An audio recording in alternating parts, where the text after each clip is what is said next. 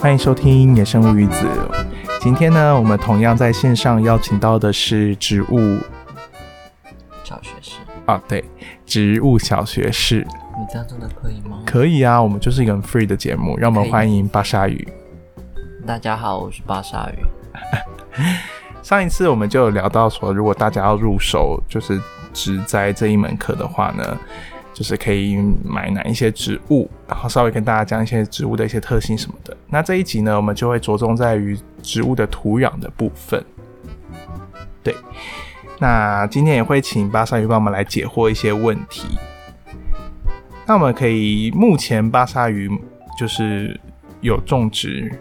哪一些植物？因为上次好像没有全部都讲到，上次只有挑几个几个植物讲，没有讲到全部的植物。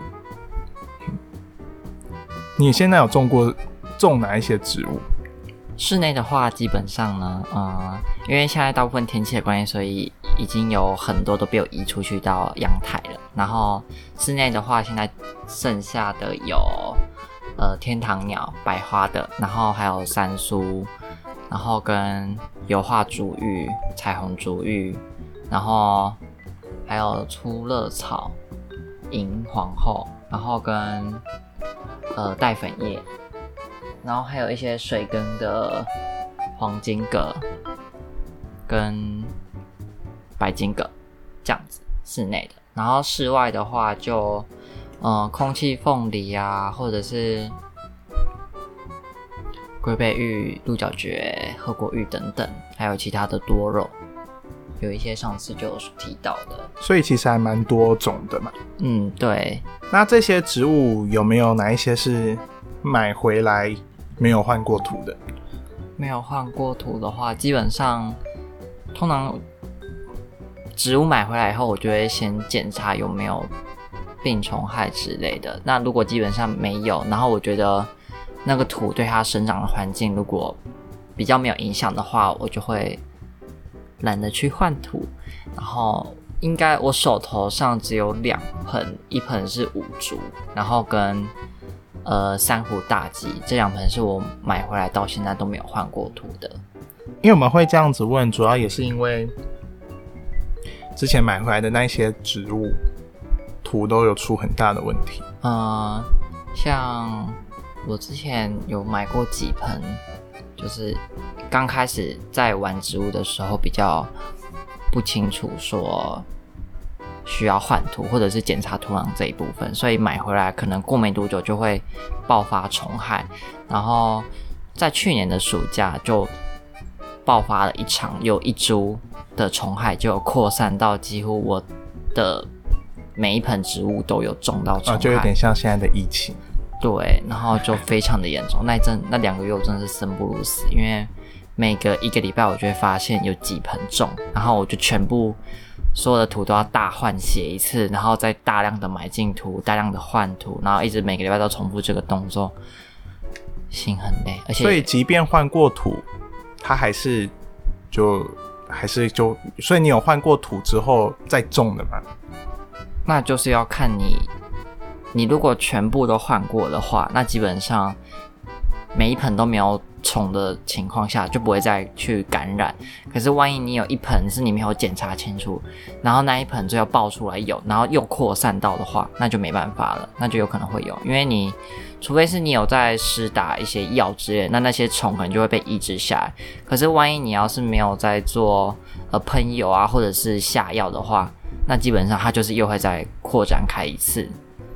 对，所以呃，定期的检查是蛮重要的。所以现在你会建议，现在只要从外面买回来的植物都要一定要换土吗？嗯，如果你能够确保它没有事情的话，就可以不用；或者是说发生事情的时候，你就必须要去帮它做换，就是你必须要相对去承担你没有换土的下后果，这样子。所以也是得，也是得去看它到底，就是你要学会去怎么看这个。对，学会看，学会怎么看有没有问题比较重要。嗯，那有哪一些是在土的这一，就是因为土壤的问题而被而死掉的植物？哦，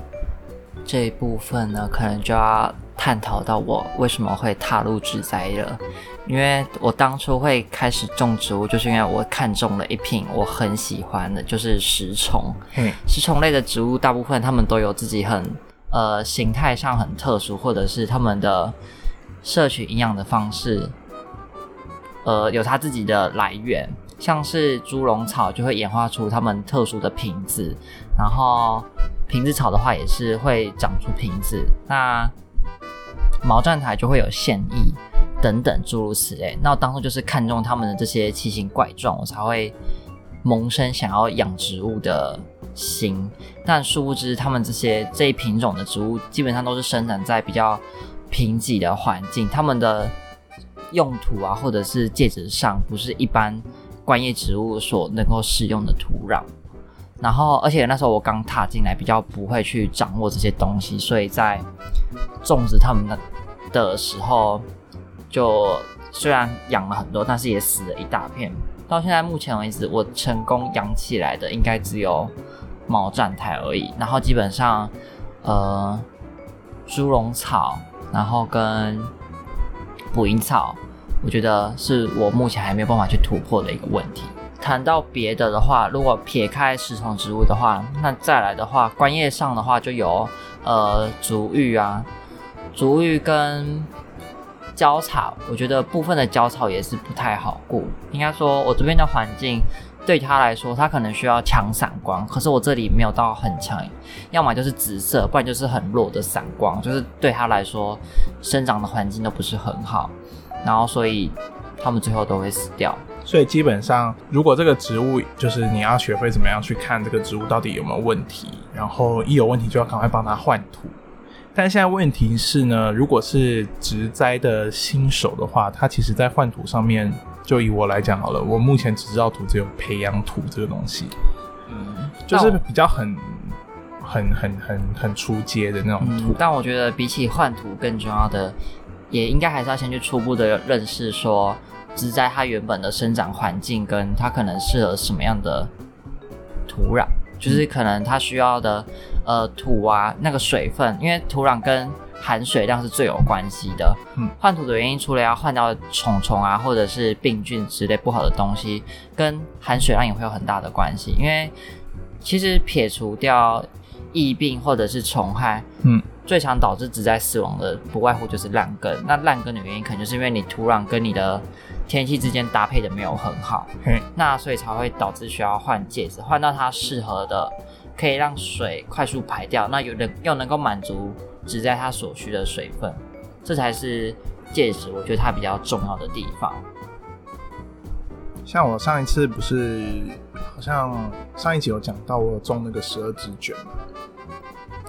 然后呢，先跟大家先跟大家讲，那那一颗十二指卷已经死掉了，但是中间它有换过土，因为我放在我那个办公室，办公室其实蛮闷的，然后所以那时候就好像有烂，那时候拿回来的时候它其实有点烂掉，就是它的根有点烂掉，所以那时候就有帮它做急救，然后有换过一些土，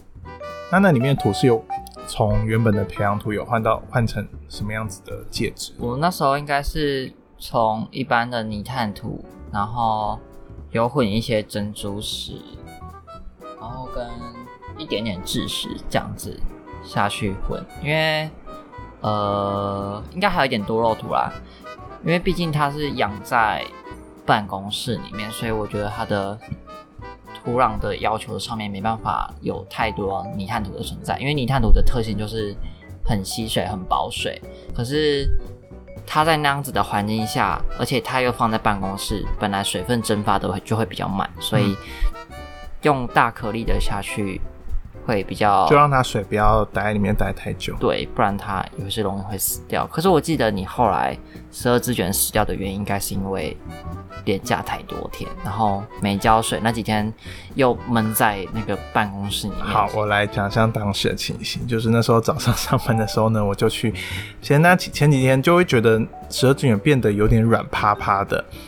然后因为之前找的那个。找的资料大概都是讲说，十二指卷如果有问题都是会黄掉啊，或者是枯掉什么。但是嗯，我没有让它直接晒太阳，我是放里面。然后那天早上去的那几天，就会觉得十二指怎么有点无精打采，就是没有没有精神，那样有点软软的。缺水，它这样是缺水吗软？掉就是缺水。之后我隔一天就是再去的时候，它整个整个就是原本是这样子打开的，然后隔天早上就它就这样。它就他很像就是最后死后是维持的动作，然后就因为这样软在那整个这样软过，瘫倒在那，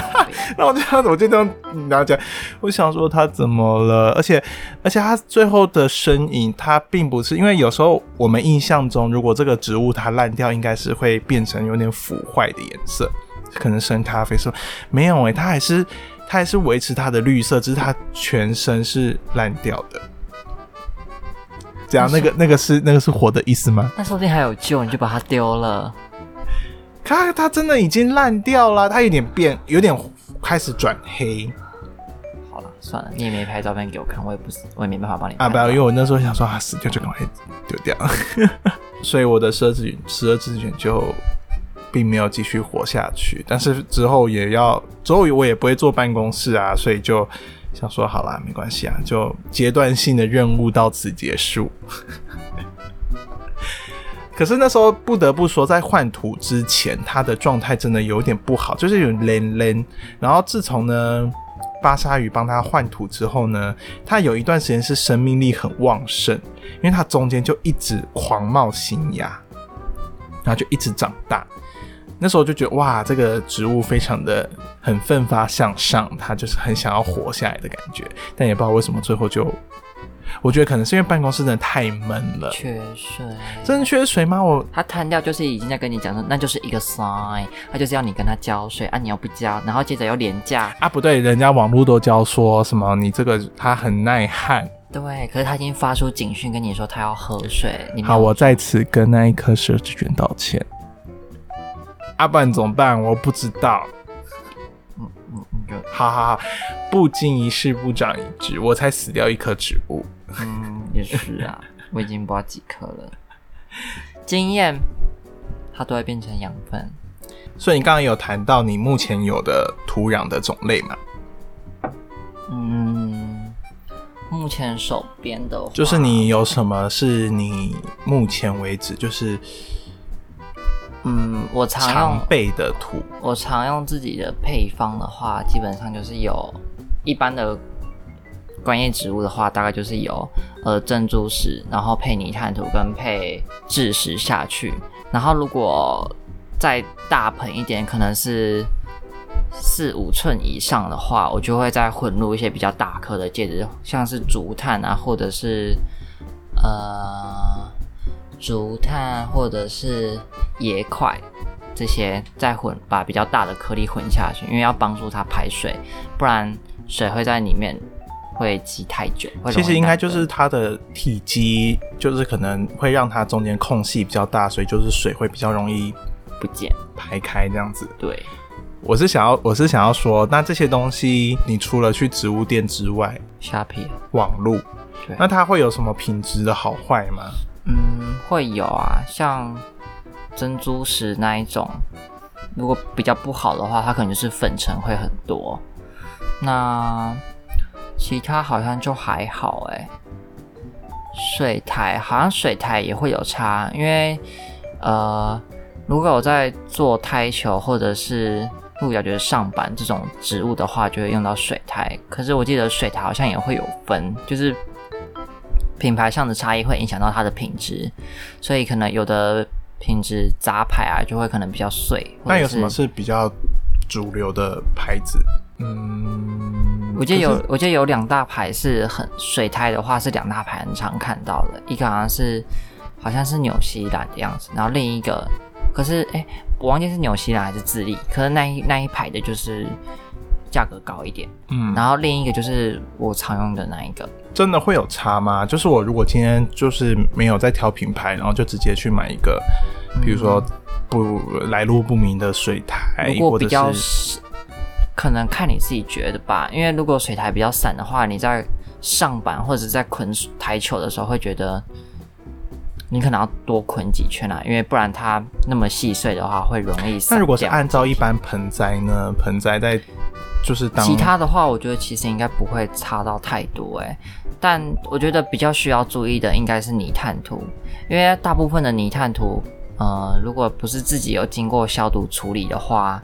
都有可能会带有那种虫卵之类的。所以我我如果今天因为这一这一盆植物从植物店买回来，是因为它里面土壤里面有虫，然后我如果又给它混到一个好不容易换了土，结果这个土品质不好，里面又有虫，所以就是恶性循环。对，啊，所以。泥炭土可能在购买的时候要特别注意。那我要怎么特？我是我是要可以看吗？就是拿起来看吗？就很挑卖家。我觉得泥炭土你是从实体店面还是要去网络买？我都在网络找比较大的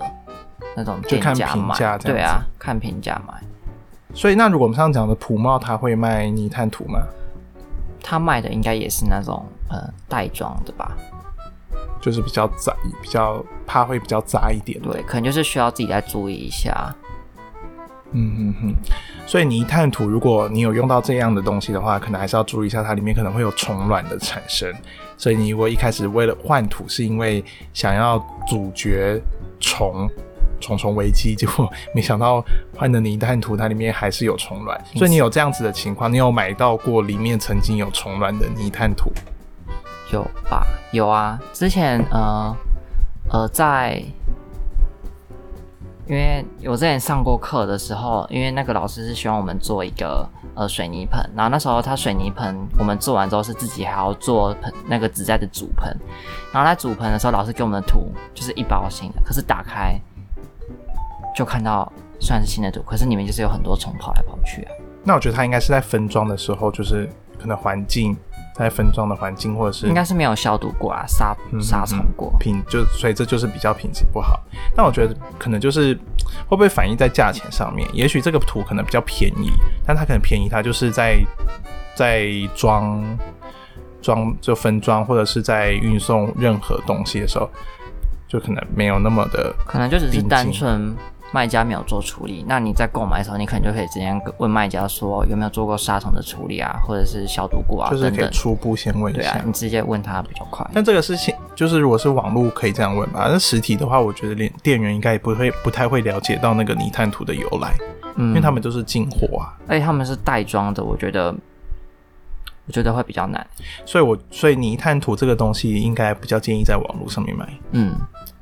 就是要去挑好的卖家，你可以去跟卖家稍微询问一下，对，聊一下有没有标签之类的。也可以从这个聊的当中看看这个卖家到底是不是这方面的，就是专家或者是有这方面的专业的知识。因为有一些可能他单纯就只是要卖东西，嗯，就是就是你可能问他一些比较专业，他可能就回答不出来。商人，对他可能就真的是纯商人，但有一些他是认真是懂这一块的。一些知识，所以这方这不呃这方面大家也可以就是初步的先筛选掉一些比较不好的卖家。那这些土壤，比如说泥炭土，或者是刚刚讲那任何介质，它都是所有植物都适合吗？还是说有没有什么是特别是有特类品种才才会用到这样的土？刚刚讲的那些大部分都是用在。观叶上面啊，因为如果是多肉的话，它就有自己的多肉土。可是多肉土它的，我多肉土是直接倒下去就好吗？还是没有啊？你还是要看品种，你要去了解它可能它所需的一个环境，然后再搭配上你自己的环境，你你才能够去调配你自己的的介质。万一你那边可能是西晒，太阳很大，那你那边说不定保水的介质就可以比例多一点。那万一你那里比较偏呃。太阳晒不到，或者是比较潮湿一点的话，水水分没办法蒸蒸蒸散的那么快的话，那你可能就是颗粒要多一点，就是多肉土要多一点。因为通常多肉在混介质的时候，还是会把呃，还是会把多肉土跟泥炭土做分层的去建构出多肉它自己所需的介质。对，不会说完全就是多肉土纯纯颗粒这样子。通常还是要因看你自己那边的环境而去做设定。我以为那个多肉土就是我今天种这个多肉就只要就这个土混，它就是等于是它已经帮我调配好了。我以为它，我以为是直接倒进去就可以，没想到是还要再有其他层。但是如果是那种小小小小不拉几的那一种，你说一寸吗？对，一寸的话就比较没有差吧。我觉得真的戒指，我觉得戒指没有所谓的呃一定的比例，或者是一定要用什么，因为最我觉得更多的是你自己需要去尝试，因为毕竟你的环境跟我的环境一定是势必是不一样的，那你必须要调配出你适合你那里的环境。因为我弄出我的配方来说，我只能跟你说我有我用什么东西，但是我这边的比例不能够等于你那边的，因为你那边环境不同。所以必须你要去找出适合你那里的。那如果错了，就是再调整就好了。OK，所以我们总结，我们今天上这堂课呢，最主要就是希望大家先去了解每一个戒指它的特性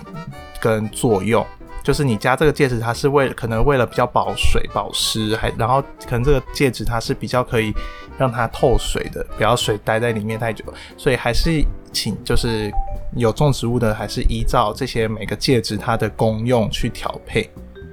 所以没可能就没办法有那一种帮你调配好的，可能有啦，可是调配好的可能就就是不不是，可能没办法是完全适可能就是适不适合的问题。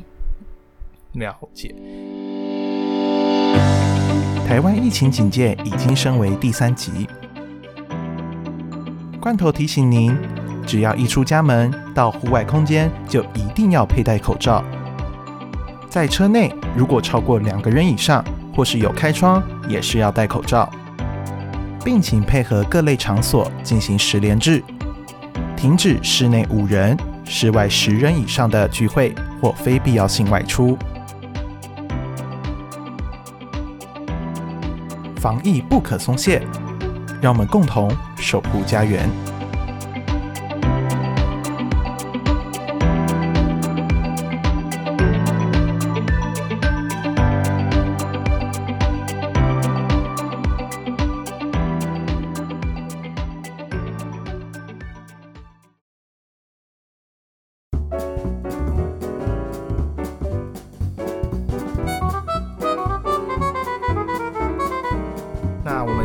就是请巴沙鱼呢，可以举例一下你现在土一些植物怎么去调配它的。呃，我基本上的话，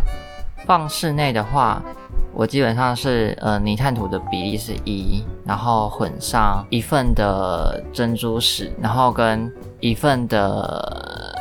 蛭石这样子，一比一这样的，一比一比一，就是这样子去混出我室内的。然后如果是室外的话，我可能就会再混其他大颗的，像刚刚讲到的野块或者是那个竹炭。那如果这是一般尺寸，通常可能到三寸啊，或者是四寸。那如果再往上的话，那室内的话，我可能颗粒的比例会增加，是因为让它不要在室内闷住。对，因为室内的本来你水在蒸散的时候就是比较慢的。然后你，所以你必须去调整你的戒指，让它的水不要长期的积留在里面。除非你那一盆植物就是特性就是可以耐水耐成这样子，不然的话，基本上我通常都会建议说，你还是需要放一些大颗的纸那个戒指，然后让它能够水快速的排掉。不然就是直接我我会自己直接在底层先铺大概三分之一吧，四分之一到三分之一的那个发泡链石大颗的，然后。中间就是在放我刚刚讲的调配的那些混合出来的戒指，然后在在最上层，也就是铺面的部分，我会再放小颗的发泡链石，就是为了好看，然后跟呃浇水的时候不要让其他土喷溅起来，这样子。好，因为浇水的时候它土其实会慢慢在流失，嗯，会满起来，然后底部放那个也是防止它淹水啊。就是假设你今天水浇下去，然后从底盘流出来，你要是没有注意，没有把水倒掉的话，那你可能就会淹住，所以才会在底部放大颗的那个发泡链石，就是防止它淹水这样子。所以其实我以为是一层一层的，结果它是混在一起的。嗯，中间中间那一层主要是让植物抓根的那一层，主要是混合的，因为通常混合的戒指才有办法去。截取各个那个戒指它的优点，然后来相辅相成这样子。可是如果像多肉，多肉我印象中大部分就是会分层隔开来去做混合，嗯这样子嗯大盆的也是通常就是上跟底几乎都是用发泡链石，就是好看跟排水用，然后中间就是它自己主要的戒指，嗯。那换完土之后有什么是需要去注意的吗？有没有需有没有是可能换完土一定要做什么样子的动作步骤？换完土的话，要看你有没有帮他做那个清根的动作。如果你要把它的土球直接拨开，让根直接出来的话，那你可能就会伤到根。你如果有伤到根的话，你你可能就要先放到阴凉一点、直晒不到太阳的地方，先让它可能休息一阵子。你看到它有新叶慢慢在长出来的时候，代表说它已经 OK 了，你再把它送回到可能原本太阳比较大的地方，或者是它原本的那个环境。总之就是需要把它送到阴凉处去休息。如果你有动到根的话，那如果没有的话，没有的就可以按照直接连就是你可能只只是把它整个植物拿出来，然后移到比较大的盆，然后再填入新的土而已。哦。那如果你今天有有把土团清掉，有动到根的话，就要放到阴凉处。可是如果你是按照你这样子把旧的土要移植到大盆土，这个这个状态是就是换大盆嘛？可是我今天的问题是在于说它原本旧的土是已经是有虫，或者是就可能就真的是要把土豆剥开，就会有就是会动到根。根所以这样子就是如果换成换成新的盆之后，你就会希就是会比较建议说给它先放到到阴凉的地，不会那么就是不要不要那么强有太大太阳照的地方，对，就是先放到阴凉的地方先休息。让它先适应一下这个土。对，了解。那所以刚刚讲那么多，我有个小疑问，就是因为以前种东西都会觉得就用培养土就好，所以其实你会，你现在还是有培养土，还是你的基底？其实培养土就说穿了，它就是呃泥炭土，然后加珍珠石，只是它泥炭土的比例超级高。但是泥炭土的比例高会不好的原因是因为，因为泥炭土它是一个很保水的东西，嗯，你如果放在室内，你的环境条件来说的话，水蒸散的没那么快，然后你又给它弄那个培养土，嗯，等于说你就是弄很多很多的泥炭土在养它的话，那你水一浇下去，水排不掉，那你植物就烂根，烂根就就容易引发什么病虫害啊，或者是疫病的产生，嗯再不然就是直接烂根死掉。对，所以才会建议都换成比较透水一点的介质。就是不要完完全全用培养土。对，因为你就是等于说弄很大量的泥炭土在养。那培养土可以当做泥炭土使用吗？我觉得其实是差不多的欸，因为它就只是，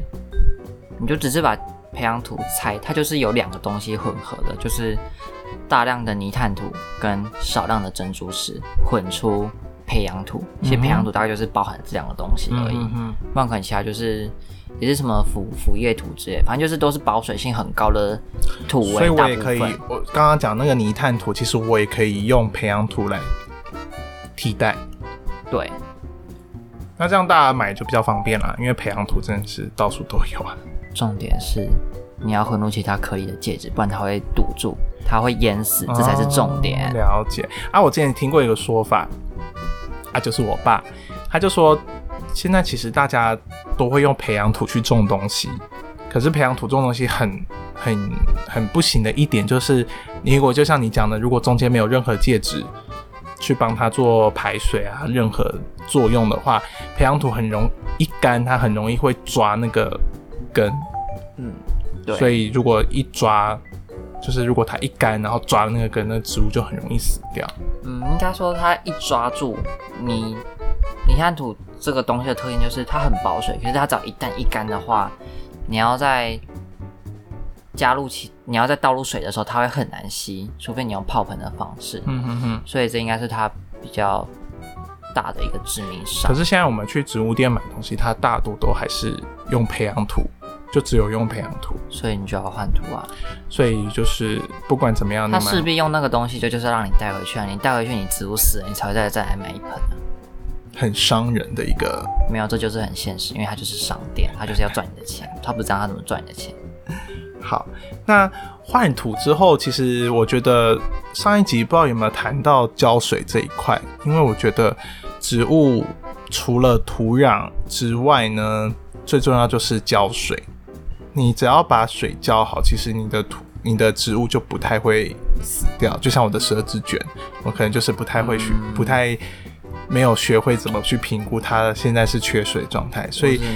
你要怎么样去判断植物目前是是不是需要浇水？嗯，我可以跟你说怎么判断，但是我不能跟你说什么多久多久浇一次，因为这个就跟戒指一样，就是要因你的环境而异。可是那一些。那一些那个植物店，他都是教人家说这个两三天浇一次。他不知道你的两三天是怎么样的两三天啊，所以他讲的两三天，他的两三天是，说不定是他自己环境两三天，他说不定他的环境两三天水就会干，就要浇，说不定你的环境一个礼拜才会干嘞。所以大家真的不要被那个商人给骗。所以我觉得还是要学着去。观察自己的。那那那那那，如果因为现在拜科技所赐，有很多很多生活小物可以来运用。有一些是土壤的一些湿度计，它可以插在土壤那一些，那个可以当那个可以就是那个好像还蛮有用的样子，因为它会直接侦测到水里的哎土里的那个水分够不够。因为我自己在判断那个要不要浇水的时候，其实我我最多我最常用的大概就是称重。因为我已经种一阵子，我大概知道说，呃，盆子这盆盆子在含水满的时候重量是怎么样。那如果今天缺水的时候，它的盆子大概会轻到什么程度？然后什么程度需要浇水？然后你当然也是要视天气而定。因为像最近，假如假如说台中都在下雨的话，那即便盆子轻了，也尽量不要浇水比较好，因为湿湿气湿度高。嗯，应该说。水分会排不出去，你排不出去的话，你如果水积了两三天，那个植物很容易就会烂掉。所以尽量我都是希望我浇完水，能够在一天两天之内就让它喷子就能够干掉。嗯，对，所以我基本上最常弄的就是称重，那再不然的话就是会看直接看叶子的状况，因为有一些其实蛮明显，就是你缺水，它要么就是黄叶。枯掉，或者是就是直接一直会瘫掉，嗯，会瘫软，嗯，像你的十二支卷一样会直接瘫软，那我就是很明显的一个征征兆，说他想喝水。我判别的基本上是这两个。原来如此，他原来那时候是在缺水，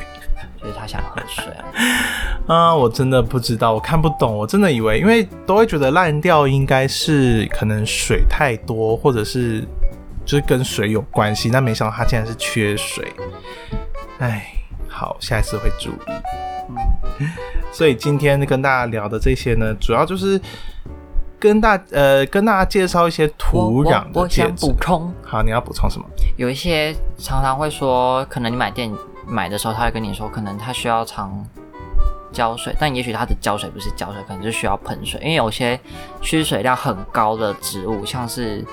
大部分的蕨类，其实它真的所需要的可能不是真的说需水量很高，而是它需要的那个环境的湿度很高。嗯，所以你可能常做的，而不是浇水，是要喷水，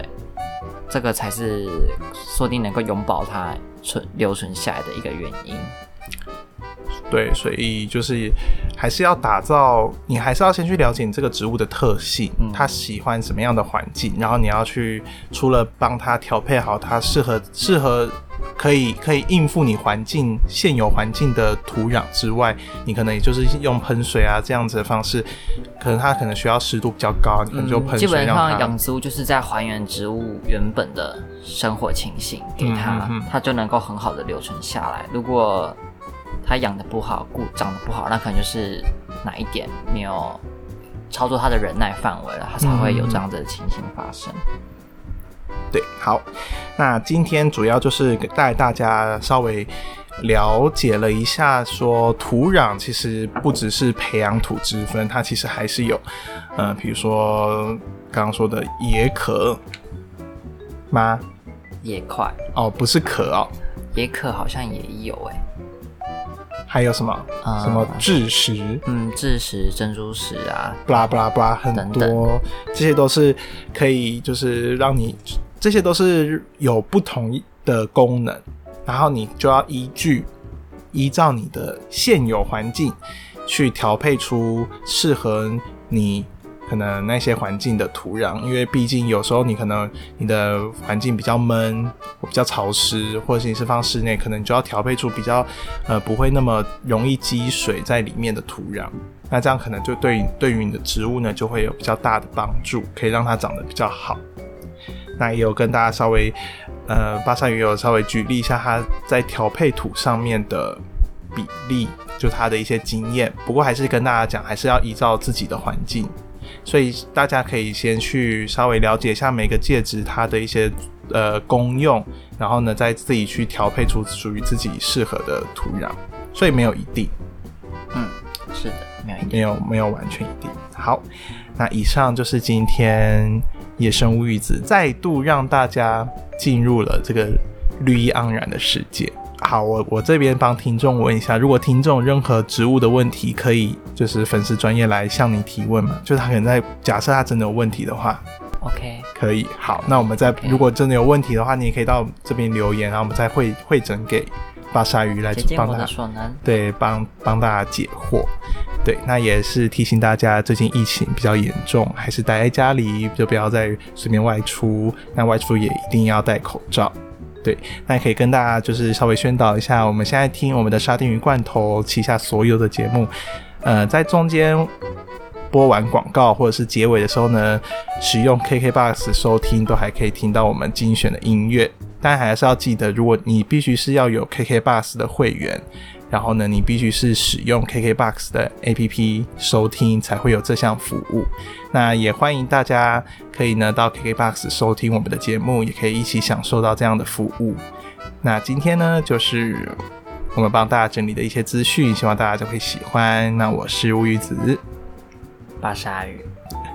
我们就下一次再见喽，拜拜。拜拜。